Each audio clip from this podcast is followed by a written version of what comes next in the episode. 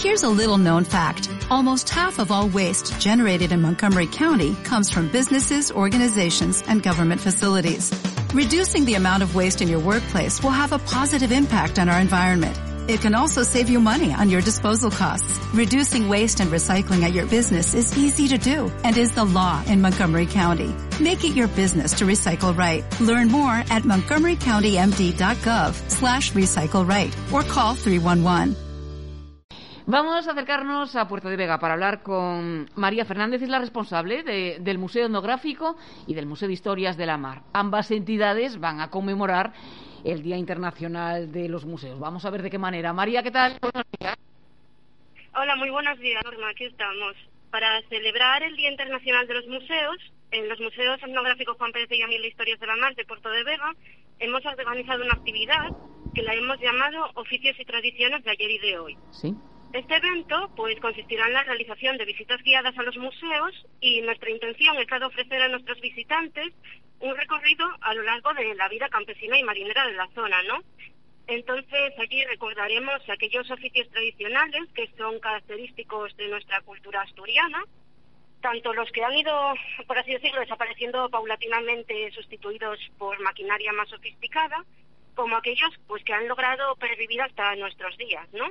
Por ejemplo, los ferreiros, los cesteiros, madriñeiros o carpinteros de Rivera, pues entre muchos otros.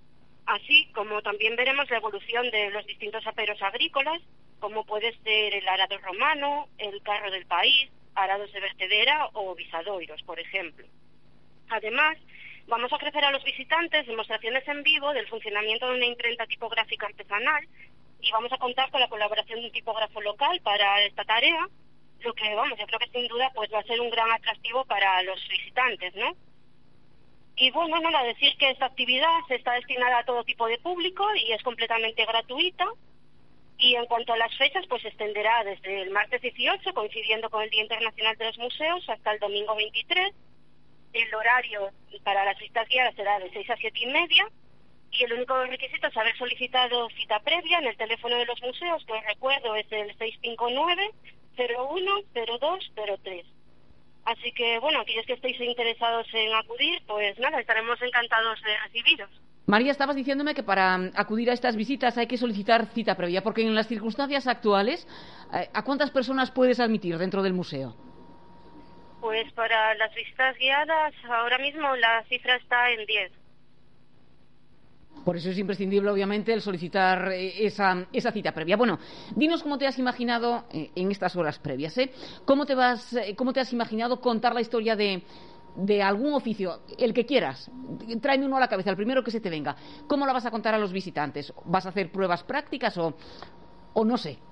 A ver, cuéntame. Pues mira, por ejemplo, el enfoque que queremos dar es tanto valorar el hecho de que algunos oficios han ido desapareciendo paulatinamente, eh, como decía antes, en pro de maquinaria más sofisticada y asimismo valorar el hecho de que otros a día de hoy pues siguen en pleno funcionamiento, ¿no?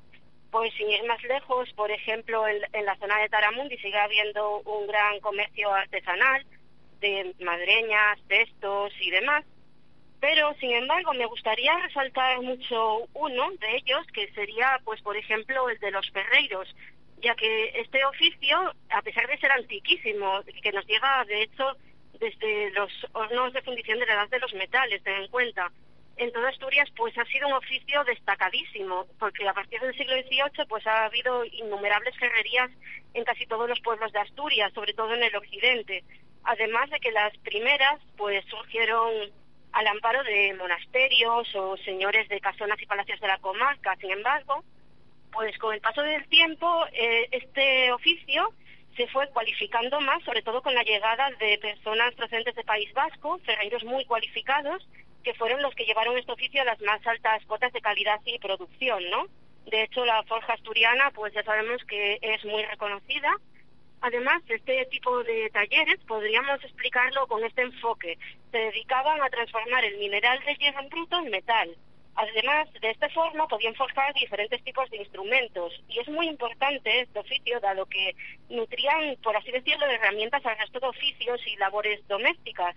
Por ejemplo, en el museo pues contamos con los modelos de hoces que ellos elaboraban, a los que también incorporaban el mango.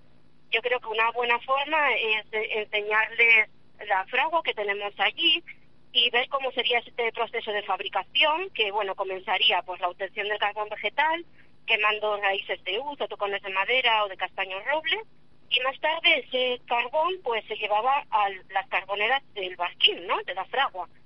Antes de pasar a este barquín limpiaban el metal de escorias y lo pasaban al mazo, que era una rueda que era de roble generalmente y llevaba una especie de palas que accionada por el agua les permitía pues modelar el hierro según la voluntad del ferreiro, ¿no?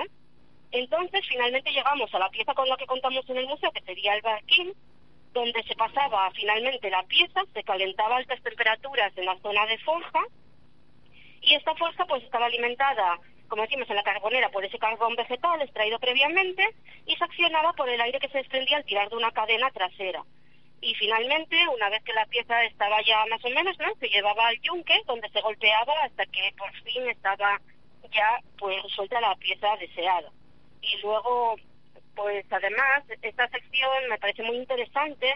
Creo que ya te lo había dicho en una entrevista anterior, que dispone de la mejor colección asturiana de troqueles para trabajar el cuero, que tienen pues motivos vegetales preciosos, florales, además de muchos símbolos celtas como espirales, triqueles, triquetas. Yo creo que es un oficio realmente muy atractivo y bueno, del que valía ahora mismo la pena comentar. Desde luego que marcó un antes y un después en lo que es el desarrollo de Asturias, con siglos atrás, me refiero. Eso es, sí, sí, sin duda. María, pues eh, es la primera experiencia que tienes como responsable del museo eh, en orden a conmemorar el Día Internacional de los Museos aquí en Puerto de Vega. Sí, así es, este es el primer año. Bueno, pues vamos a desearte toda suerte para, para que salga adelante y que lo puedas repetir en años venideros. Pues muchísimas gracias y sobre todo porque siempre nos dedicáis un momento para publicitar nuestras actividades, así que muy agradecidos.